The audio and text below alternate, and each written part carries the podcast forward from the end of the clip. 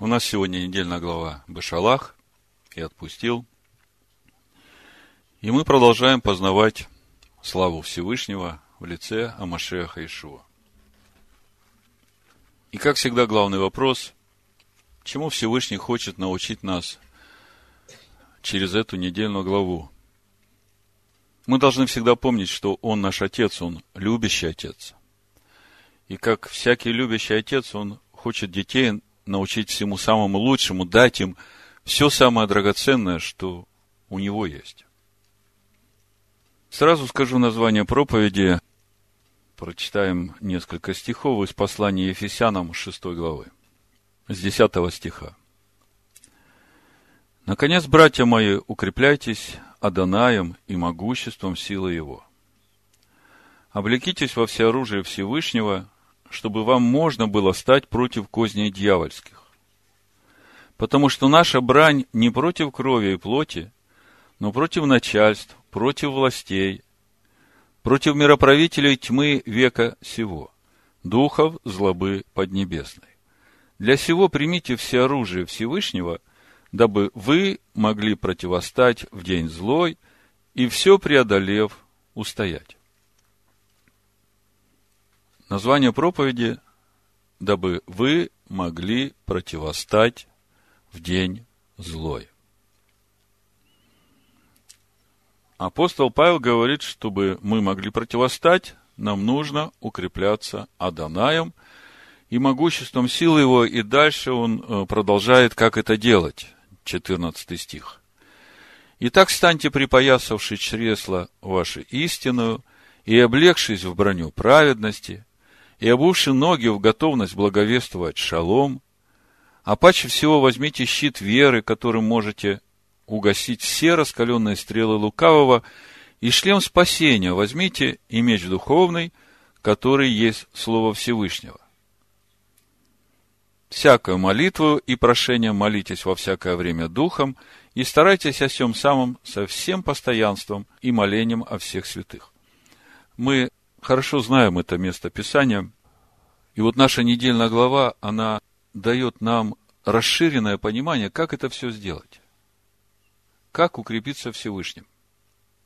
Как противостать в день злой, что нужно делать, как это взять и припоясать себя истиною, облечься в броню праведности, взять щит веры. Как это все делать? Где это взять? В общем-то, об этом, обо всем наша недельная глава. Начнем мы с самого начала. Первый вопрос. Почему Всевышний не ведет короткой дорогой сынов Израиля? Прочитаем два стиха и постараемся понять, что тут происходит. 14 глава книги Шмот, 17 стиха. Когда же фараон отпустил народ, Всевышний не повел его по дороге земли филистимской, потому что она близка. Ибо сказал Илогим, чтобы не раскаялся народ, увидев войну, и не возвратился в Египет. И обвел всесильный народ дорогою пустынную к Черному морю. И вышли сыны Израилевы, вооруженные из земли египетской. В общем-то, уже сам по себе стих как бы противоречит сам себе. Если вышли вооруженные, это значит вышли с оружием. Почему тогда народ может испугаться войны? О чем так беспокоится Всевышний? Чего не хватает народу? И в этом же контексте мы видим, что наша недельная глава, к великому сожалению, тем не менее заканчивается войной. Мы сейчас прочитаем, почему эта война началась, и как она проходила. И вот через этот эпизод мы как раз и увидим, о чем же беспокоится Всевышний, почему он ведет народ вот этой дорогой длинной э, в обход всех опасных мест, чтобы народ не испугался. Давайте прочитаем. Буду читать с 7 стиха, 17 глава, тут сразу причина. И нарек месту тому имя Масса и Мерива по причине укорения сынов Израилевых, и потому что они искушали Аданая, говоря, есть ли Адонай среди нас или нет. Восьмой стих. «И пришли амаликитяне и воевали с израильтянами в Рефидиме. Маше сказал Егоша, выбери нам мужей и пойди сразись с амаликитянами. Завтра я стану на вершине холма, жезл Всевышнего будет в руке моей. И сделал Егошу, как сказал ему Маше, и пошел сразиться с амаликитянами. Маше и Аарон и Ор зашли на вершину холма, и когда Маше поднимал руки свои, одолевал Израиль. А когда опускал руки свои, одолевал Амалик. Но руки Маше отяжелели, и тогда взяли камень, подложили под него, и он сел на нем, Аарон же и Ор поддерживали руки его. Один с одной, а другой с другой стороны, и были руки его подняты до захождения солнца. И не сложил Егоша Амалика и народ его острием меча. То есть мы видим, оружие было, и они имели чем воевать. И сказала Данай Маше, напиши сие для памяти в книгу и внуши Егоша, что я совершенно изглажу память Амаликитян из Поднебесной. И устроил Маше жертвенник и нарек ему имя, Егова Ниси, ибо сказал он, рука на престоле Аданая, брань у Аданая против Амалика из рода в род. В общем-то, здесь ответ, почему Всевышний не повел народ короткой дорогой. И для того, чтобы увидеть ответ, нужно ответить еще на один вопрос. Почему Маше не пошел сам воевать, а сам поднимается на гору – чтобы молиться, взывать к Всевышнему, а посылает Егошу. Ну, раньше, когда я читал, я думал, ну да, Маше уже стар, Егоша полон сил, он может идти воевать. Но когда мы начинаем смотреть э, глубже Писание, мы видим, что спустя 40 лет после этой войны Маше идет воевать с Огом и Сихоном, Ог, царь Васанский, Комментарий говорит, что Маше его сам зарубил, а это великан. То есть, из этого мы делаем вывод, что Маше и здесь мог пойти и сам возглавить эту армию и воевать против Амаликов. Тем более, мы же знаем, Амалик это самый сильный и первый из всех народов. То есть, самый сильный противник. Ну вот теперь сейчас все соберем вместе и увидим этот простой ответ. Амалик пришел, потому что народ сказал, разве есть Адонай среди нас? Хотя сыны Израиля вооружены. А Маше поднимается на гору именно для того, чтобы обеспечить присутствие Всевышнего вот сейчас, в этой битве, как бы молясь за весь народ. И мы видим, что ему нелегко, потому что народ как бы отказался от Всевышнего. А Амалик пришел. И только благодаря тому, что Маше обеспечивал присутствие Всевышнего в этой битве, сыны Израиля победили. Помните, буквально через год еще одна ситуация, когда возвращаются разведчики, расслабляют сердца народа, сынов Израиля. И Всевышний там выносит очень суровый приговор – всем, которые начали роптать, они опечалились, и в 14 главе Бамидбар, числа, с 39 стиха мы читаем, «И сказал Маше слова сии перед всеми сынами Израилевыми, и народ сильно опечалился». 40 стих. «И встав рано поутру, пошли на вершину горы, говоря, вот мы пойдем на то место, о котором сказал Адонай, ибо мы согрешили – Маше сказал, для чего вы приступаете по велению Аданая, это будет безуспешно. Не ходите, ибо нет среди вас Аданая чтобы не поразили вас враги ваши. То есть, в первом случае мы видим, они роптали на Аданая, и они усомнились в том, что Адонай с ними. Маше покрыл их. В этом случае Маше говорит, не ходите, нет среди вас Аданая. Чтобы не поразили вас враги ваши. Ибо амаликитяне, смотрите, те же самые амаликитяне – и хананеи там перед вами. И вы пойдете от меча, потому что вы отступили от Аданая, и не будет с вами Аданая. Видите, какая проблема? Как только отступаешь от Аданая, Аданай отступает от тебя. И как бы ты хорошо вооружен не был, какой бы ты крутой не был, победы не будет. Потому что Аданая нет с тобой. А мы сейчас говорим о том, как нам устоять в день злой. Вы знаете, этот день злой, он приходит всегда неожиданно и, как правило, застает тебя врасплох. И вот эти мироправители тьмы века сего, эти духи злобы поднебесной, они первым делом будут делать все для того, чтобы выбить тебя из состояния шалома, из вот этого состояния, когда присутствие Всевышнего ты ощущаешь. Они будут провоцировать тебя, чтобы ты разгневался. Они будут провоцировать тебя, чтобы ты обиделся. Они будут делать все, чтобы ты своим душевной реакцией огорчил Духа Всевышнего. То есть, это их главная цель. Если они этого добьются, то они тебя победят. Если ты сможешь устоять и сохранить сердце свое чистое, потому что там источники жизни, то тогда ты победишь. Помните притчи Соломона, 21 глава?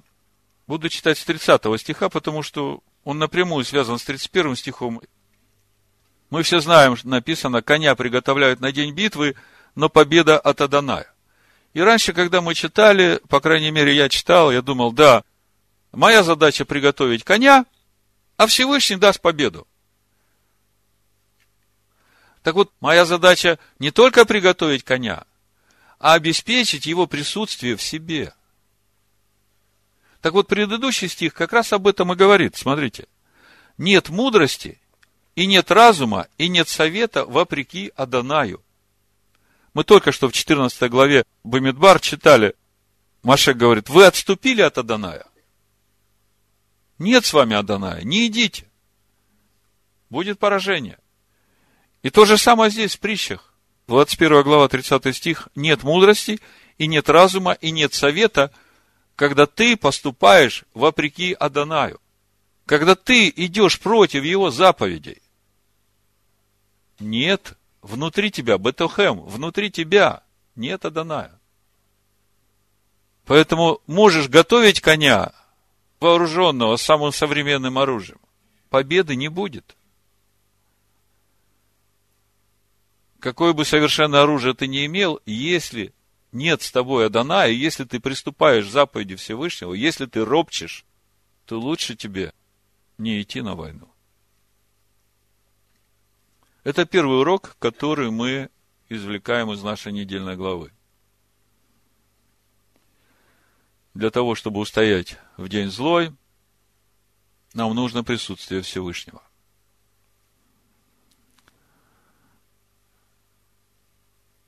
Следующий очень важный вопрос. Что делать, когда попадаешь в безвыходную ситуацию? Это как бы продолжение этой темы. И эта безвыходная ситуация, она во всех сферах нашей жизни может быть. Это может быть или неизлечимая болезнь, не дай бог, или взаимоотношения в семье, на работе. И тебе кажется, что тупик, нет решения. Не знаешь, э, что делать. Апостол Яков говорит, первая глава, второй стих, «С великой радостью принимайте, братья мои, когда впадаете в различные искушения, зная, что испытание вашей веры производит терпение». То есть, апостол Яков говорит, что вот когда вы попадаете в такие тупиковые ситуации, вам нужно терпение. И дальше он говорит, четвертый стих, терпение же должно иметь совершенное действие – чтобы вы были совершенны во всякой полноте, без всякого недостатка. Где взять такое терпение, которое будет иметь совершенное действие?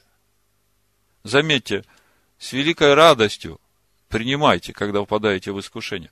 То есть, если у тебя есть это совершенное терпение, то ты тогда будешь в радости, несмотря на эту тупиковую ситуацию. И дальше он говорит, Если же у кого из вас не достает мудрости, то просит у Всевышнего, дающего просто и без упрека выдастся ему. Какая связь терпения с мудростью? Как бы вроде э, сразу непонятно. Ответ очень простой. Когда ты начинаешь понимать, что Всевышний сейчас делает, то есть ты получаешь от него мудрость, ты начинаешь видеть, что делает сейчас Всевышний. И тогда у тебя уже появляется вот это разумение того, что Всевышний делает, и от этого терпение приходит. Ты становишься соработником у Всевышнего в том, что он делает. А когда у тебя нет мудрости, тогда, как только три дня воды нет, ты уже начинаешь роптать. Когда у тебя есть мудрость, ты понимаешь, что Всевышний сейчас проверяет тебя на доверие Ему. И ты радуешься, потому что ты видишь пути Всевышнего, радуешься вместе с Всевышним и радуешь его своей радостью, и приходит вода. Так вот, апостол Яков говорит, чтобы иметь это совершенное терпение, просите мудрости. Ну, помолился я. Говорю, Всевышний, дай мне, пожалуйста, мудрости, потому что я не понимаю, что происходит. И э, что дальше? Просто сидеть на печке и ждать, когда снизойдет эта мудрость на тебя –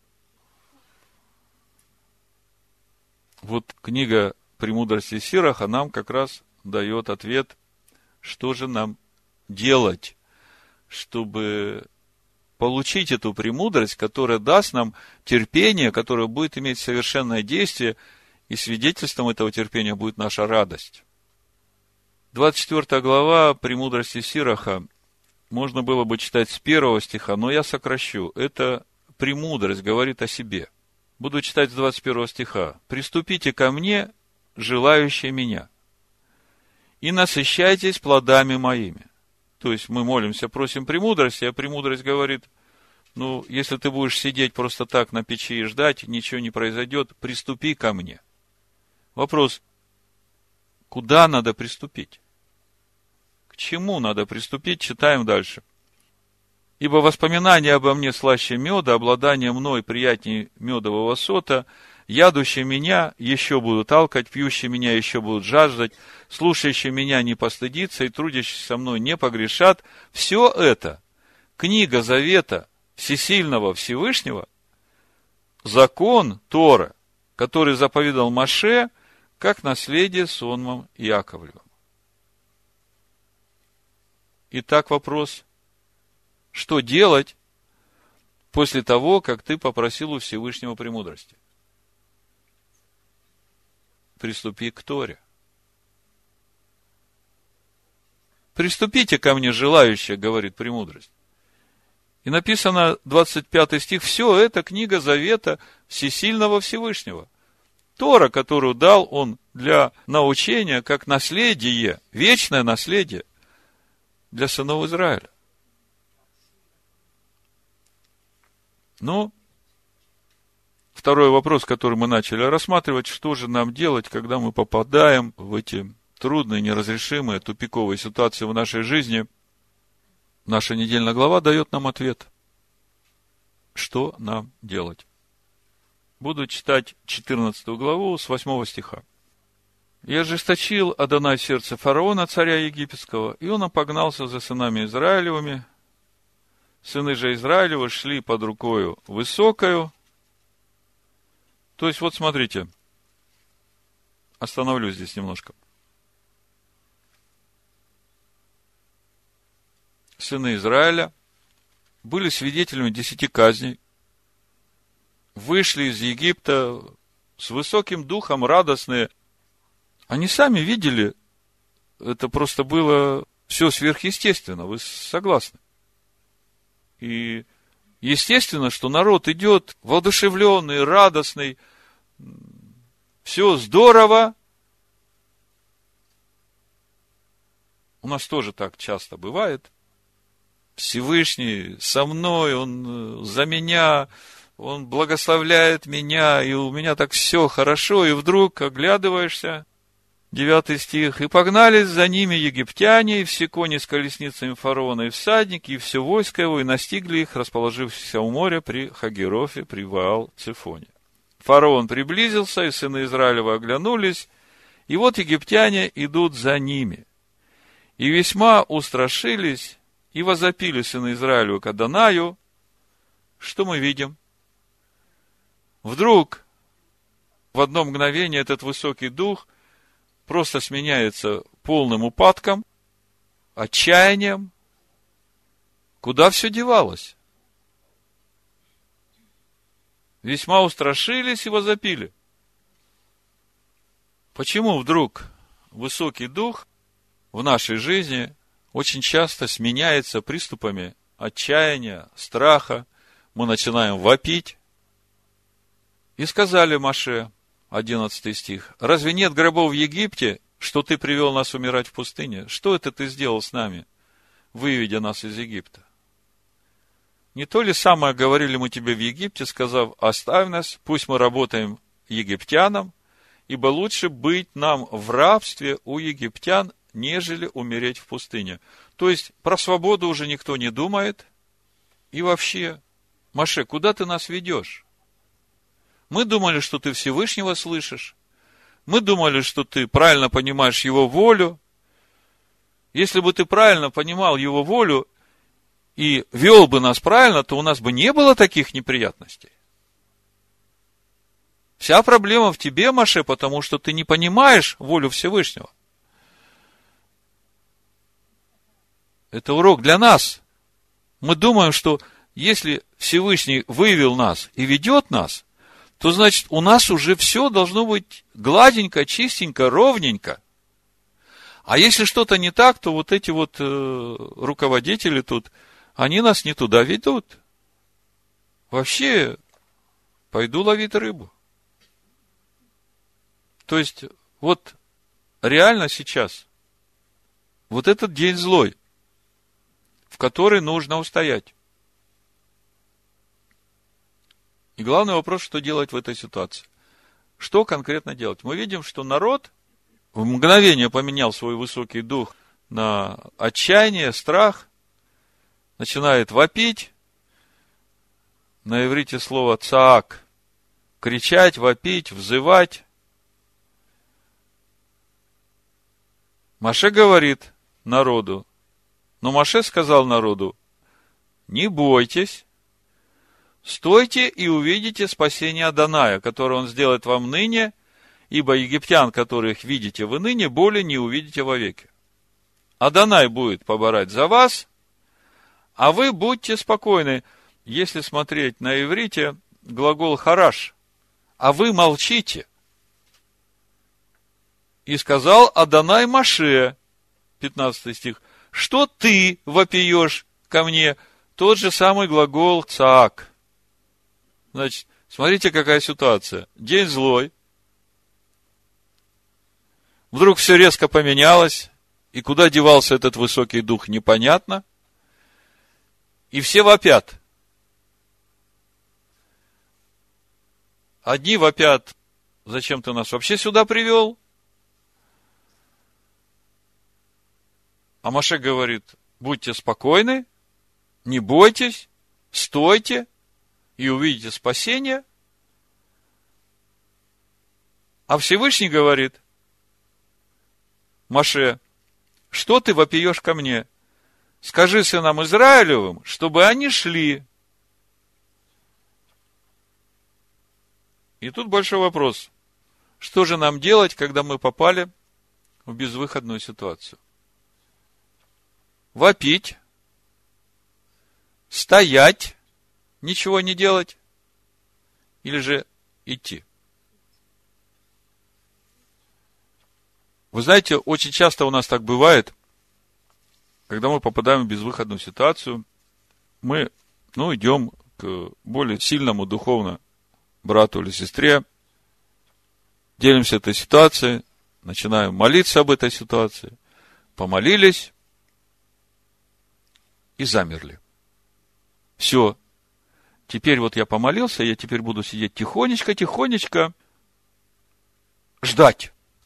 Когда Всевышний все сделает. Вот, чтобы мне только не двинуться с места. Знакома такая ситуация?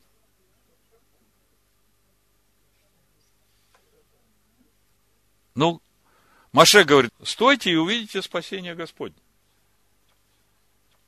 А Всевышний говорит, что вы вопите вообще? Молчите. Идите. А ты, Маше, простри руку свою. Другими словами, когда мы попадаем действительно в тупиковые ситуации, неразрешимые, если мы будем оставаться в бездействии, ничего не предпринимать, то ничего и не произойдет. А вы знаете, что произошло здесь? Глава колена Ягуды, Нахшон, на Асон у нас он. Он, услышав это повеление Всевышнего, начал идти в эту воду. Потому что Всевышний сказал, идите. И он уже дошел так, что вода у него рот и нос уже закрывала, он уже не мог дышать. Он продолжал идти, и вот именно в этот момент расступились воды. Мы читаем, подул ветер. Да, ветер подул. Это чтобы египтяне подумали, что эти воды разделил ветер. Понимаете, если бы действительно только причина была в ветре, то эти стены никогда бы не стояли прямо, стены воды, когда народ проходил по сухому. Вы представьте, какой ветер должен быть, чтобы он удержал эти миллионы тонн воды, и при этом люди там проходят, да там бы никто устоять не мог, всех сдуло. Я знаю, что значит стоять рядом с аэродинамической трубой. А тут сама аэродинамическая труба внутри. То, что Всевышний все свои чудеса как бы скрывает под действиями сил природы, это другой вопрос. Вы же видите, там лягушки сдохли, мошки появились, да? Ну, естественно, так бывает. Смотрите, если бы египтяне задумались, что, ну да, ветер подул, но каким образом стены стоят, то они бы сразу поняли, что Всевышний здесь за сынов Израиля. Они бы не полезли в эту ловушку. То есть, э, о чем я хочу сказать?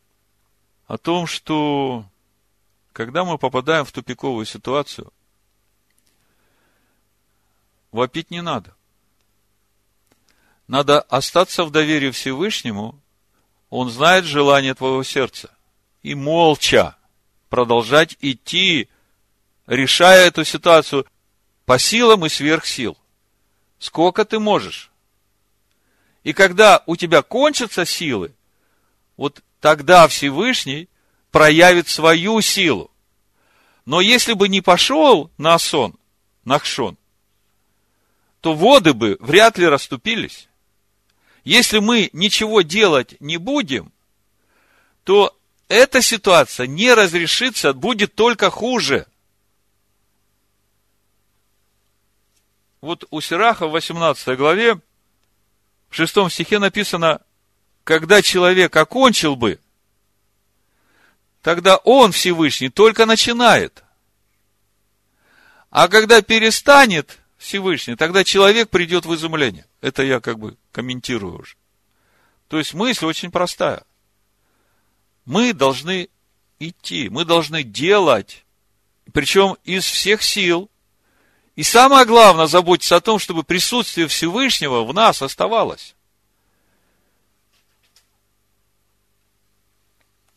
А если мы будем, помолившись, сидеть и ждать, что Всевышний что-то сделает, ситуация будет еще больше ухудшаться и ухудшаться. Вот то, чему учит наша недельная глава. И еще один важный момент, на котором я хотел бы сегодня остановиться, как оказывается, очень важный. Я даже не представлял, насколько это важно для нашей жизни. Это вопрос о том, что нам нужно делать, когда мы в нашей жизни стали свидетелями реального чуда. Ну, вот вы были свидетелями того, что Всевышний в вашей жизни сделал реальное чудо. Ну, как вы реагировали на это? Просто поблагодарили, да? То же самое. Да, реально видишь, что Всевышний сделал чудо. О, Всевышний, спасибо тебе. Ты такое чудо сделал. Благодарю тебя всем сердцем. И пошел дальше. Так вот, в этот раз, разбирая комментарии иудейских мудрецов, Всевышний обратил мое внимание на одну фразу. Мирьям своей песнью спасла сынов Израиля от гибели. Я тут же остановился. Я больше ни о чем другом думать не мог. Первый вопрос, как? Каким образом Мирям спасла сынов Израиля от гибели? Вот этой своей песнью. Давайте прочитаем исход Шмот. 15 глава, с 19 стиха. Когда вошли кони фараона с колесницами его и с всадниками его в море, то Адонай обратил на них воды морские, а сыны Израилевы прошли по суше среди моря. 20 стих. «И взяла Мирьям, пророчица, сестра Ааронова, в руку свою тимпан, и вышли за нею все женщины с тимпанами и ликованием. И воспела Мирьям пред ними, пойте Адонаю, ибо высоко превознесся он, коня и всадника его вергнул в море. Что тут происходит? Мы видим, что когда сыны Израиля перешли Тростниковое море, как мы читаем в нашей недельной главе, это 14 глава, 31 стих, и увидели израильтяне руку великую, которую явил Адонай над египтянами, и убоялся народ Аданая, и поверил Адонаю и Маше рабу его. Тогда Маше и сыны Израиля воспели песнь сию, говорили. То есть, если внимательно читать эти два эпизода, которые мы прочитали, то возникает вопрос, а кто же первый воспел? сыны Израиля вместе с Маше или Мирьям вместе с женщинами, будучи водимая пророческим духом. То есть, суть вопроса в том, кто же первый увидел, что Всевышний совершил это чудо. Комментарии говорят, что когда сыны Израилева перешли через Черное море и стали очевидцами гибели египтян, волны выбросили на берег золото, там драгоценные камни, и они начали собирать эти камни настолько увлеклись, что даже Маше не мог их э, как бы собрать вместе. И вот тут вот очень важный момент. Скажите мне, когда чудо, сделанное Всевышним, становится чудом для людей? тогда, когда Всевышний сделал это чудо, или когда люди увидели, что это действительно чудо. Так вот, комментарии говорят, что именно Мирьям первая увидела это чудо и в пророческом духе воспела эту песнь, которая как бы открыла глаза сынам Израиля на то, что действительно произошло чудо – И если бы Мирьям не воспела эту песнь, и женщины не подхватили эту песню, то вот это чудо, которое сделал Всевышний, оно бы не было засвидетельствовано народом, что это действительно чудо. Понимаете? Прошло бы несколько дней, месяцев, и говорили бы, а что там было, как там было? Ну, прошли через море, да, и там набрали еще золото, И пошли дальше. То есть, Всевышний делает чудо. Но оно становится чудом, когда мы начинаем видеть, что это действительно чудо, и начинаем славить Всевышнего за это чудо. И это очень важно в нашей жизни. Я говорю, когда я услышал, что Мириам спасла сынов Израиля от гибели, я сразу не понял, как это? И начинаю смотреть Писание, действительно, ну, самый такой короткий обзор. Вы помните, как Девора воспела песнь Адонаю, да, когда они победили Сесару. Это книга Судей, пятая глава. В тот день воспела Девора и Варак, сын Ави Нуамов, сими словами. Израиль отомщен, народ показал рвение, прославьте Адоная. Слушайте цари, внимайте вельможи, я Адонаю, я пою, бряцаю Адонаю, всесильному Израилю, тоже с тимпаном. Когда выходил ты, Адонай, от Сиира, когда шел с поля Идомского, тогда земля тряслась, и небо капало, и облака проливали воду, горы таяли от лица Аданая, даже этот Синай от лица Аданая Всесильного Израилева. Мы знаем эти песни, мы знаем песни Анны, когда Всевышний дал ей сына, тогда, когда она была неплодна. И она воспела песнь Всевышнему за то, что он неплодную сделал плодную. И мудрецы говорят, что в жизни Израиля еще много таких случаев, когда после того, как сыны Израиля видят чудо, они воспевают ему в пророческом состоянии эту песню хвалы, потому что они реально увидели это чудо. И то, насколько это важно, мне говорит вот этот факт, что когда Иешуа со своими учениками провели вот этот пасхальный седер, тайную вечерю, они потом после тайной вечери вышли и воспели Галель. Так вот, мудрецы говорят, что вот эта Галель, которую написал Давид, с тех пор, как она написана, она стала вот этой песней восхваления Всевышнего в устах сынов Израиля – всякий раз, когда они видят в своей жизни чудо, которое сделал Всевышний. Вот в Матвея 26 главе в 30 стихе мы читаем, и воспев, пошли на гору Илионскую. Воспев, вот здесь воспев, они как раз пели, если по синодальному переводу, со 112 псалма по 117 псалом. Это есть Галель. Это есть вот та песня, которую надо петь, когда становишься свидетелем чуда. Вопрос, каким же образом спасла, откуда такой вывод делается? Мы совсем недавно об этом говорили. Помните царь Езекия, Ехеския, да? Там Всевышний несколько чудес сделал для Езекия. Помните, пришла армия этого сирийского царя, Санхирива. И они там стояли уже ворот Иерусалима, практически вся Иудея была уже завоевана, остался один Иерусалим. И 185 э, тысяч армия, которая окружила Иерусалим. И они там поносили и Езекию, и Всевышнего хульными словами. И тогда Езекия вместе с Исаией пришли в храм. Езекия положил там это письмо, которое им написали с угрозами – и молился Всевышнему.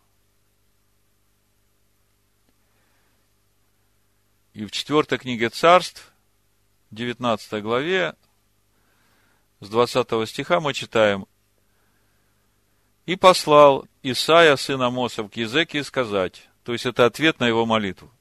Так говорит Адонай Всесильный Израилев. То, о чем ты молился мне против Санхирива, царя Ассирийского, я услышал – И дальше Всевышний говорит, что он сделает. И мы читаем в 35 стихе. И случилось в ту ночь, пошел ангел Аданая и поразил в стане ассирийском 185 тысяч. 185 тысяч, всю армию. И встали поутру, и вот все тела мертвые. И отправился, и пошел, и возвратился Синахирим, царь ассирийский, и жил в Ниневе, и когда он поклонялся в доме Несроха, бога своего, то Адрамелех и Шарецер, сыновья его, убили его мечом, а сами бежали в землю Араратскую. И воцарился Азардан, сын его, вместо него. Чудо? Реальное чудо, да? Но мы нигде не видим в Писаниях, что Языке воспел песнь хвалы Всевышнему за это чудо. И у мудрецов есть там разные объяснения, почему это он не сделал. И вдруг мы видим, что Языкия заболел. Случайно? И он начинает плакать Всевышнему, молиться. Всевышний услышал эту молитву, делает еще одно чудо. Солнце идет в обратную сторону на 10 ступеней. Во второй паралипоменон, 32 главе, 24 стих, мы читаем, «В те дни заболел Езекия смертельно, и помолился Адонаю, и он услышал его и дал ему знамение». И дальше читаем 25 стих. «Но не воздал Езекия за оказанные ему благодеяния, ибо возгордилось сердце его, и был на него гнев Всевышнего и на Иудею, и на Иерусалим. Смотрите, Мириам воспела Всевышнему за то чудо, и тем спасла сынов Израиля от гибели. Здесь мы видим Езекия, Ягуда, Иерусалим, все были свидетелями этих чудес, и никто не воспел Адонаю песни хвалы. Читаем 26 стих. «Но как смирился Езекия в гордости сердца своего, самый житель Иерусалима, то не пришел на них гнев Адоная в одни языки». Смотрите, гнев возгорелся, ну, Всевышний дал еще 15 лет языке. А потом пришел. Вот вам и ответ, каким образом вот эта песнь хвалы, которую воспела Мирьям, спасла сынов Израиля от гибели.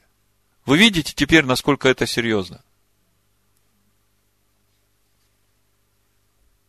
Другими словами, придете домой, посмотрите – сколько чудес Всевышний сделал в вашей жизни, станьте перед Ним скажите, Всевышний, я сейчас все песни хвалы, которые есть в Писаниях, пропою Тебе за все эти чудеса, которые Ты сделал в моей жизни. Прости, что я раньше этого не сделала, я только сегодня узнал или узнала об этом.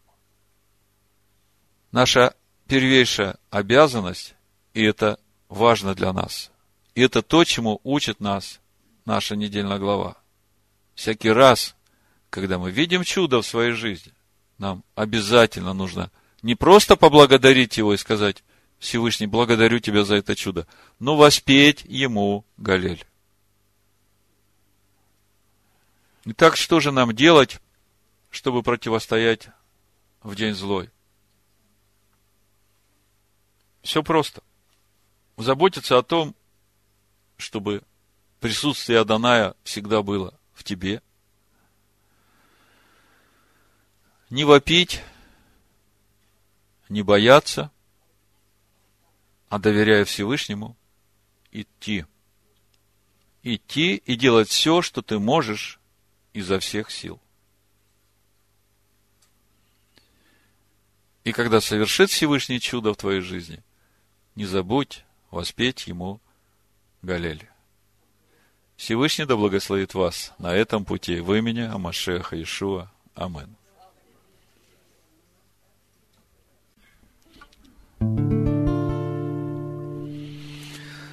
і не лояного, вилоїшан, лояну вилоїшан, і не лояну вилоїшан, що ми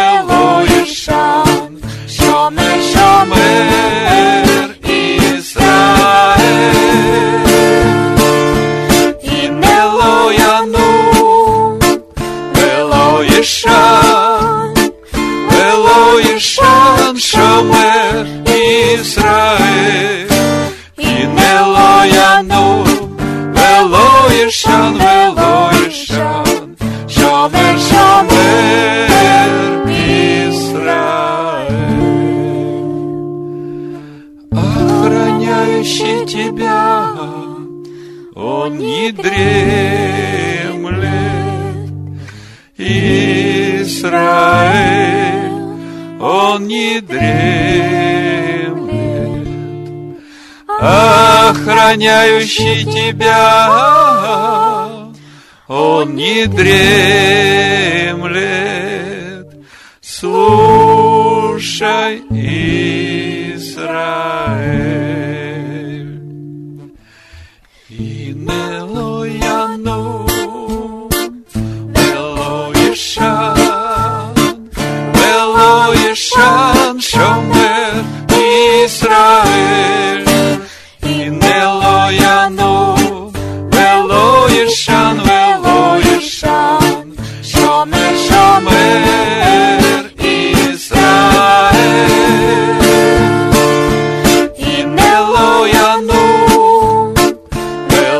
і шан, вело і шан, шамер Ізраїль, і не лояну, вело і шан, вело і шан, шамер, шамер Ізраїль.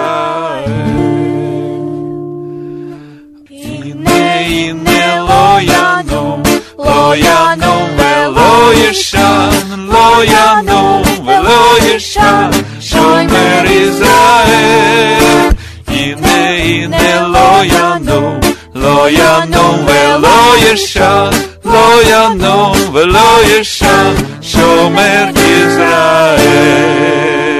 Гей! І не, і не лояну, лояну велоїша, лояну велоїша, шомер Ізраїль. Eloisha, Loyanu, Veloisha, Shomer.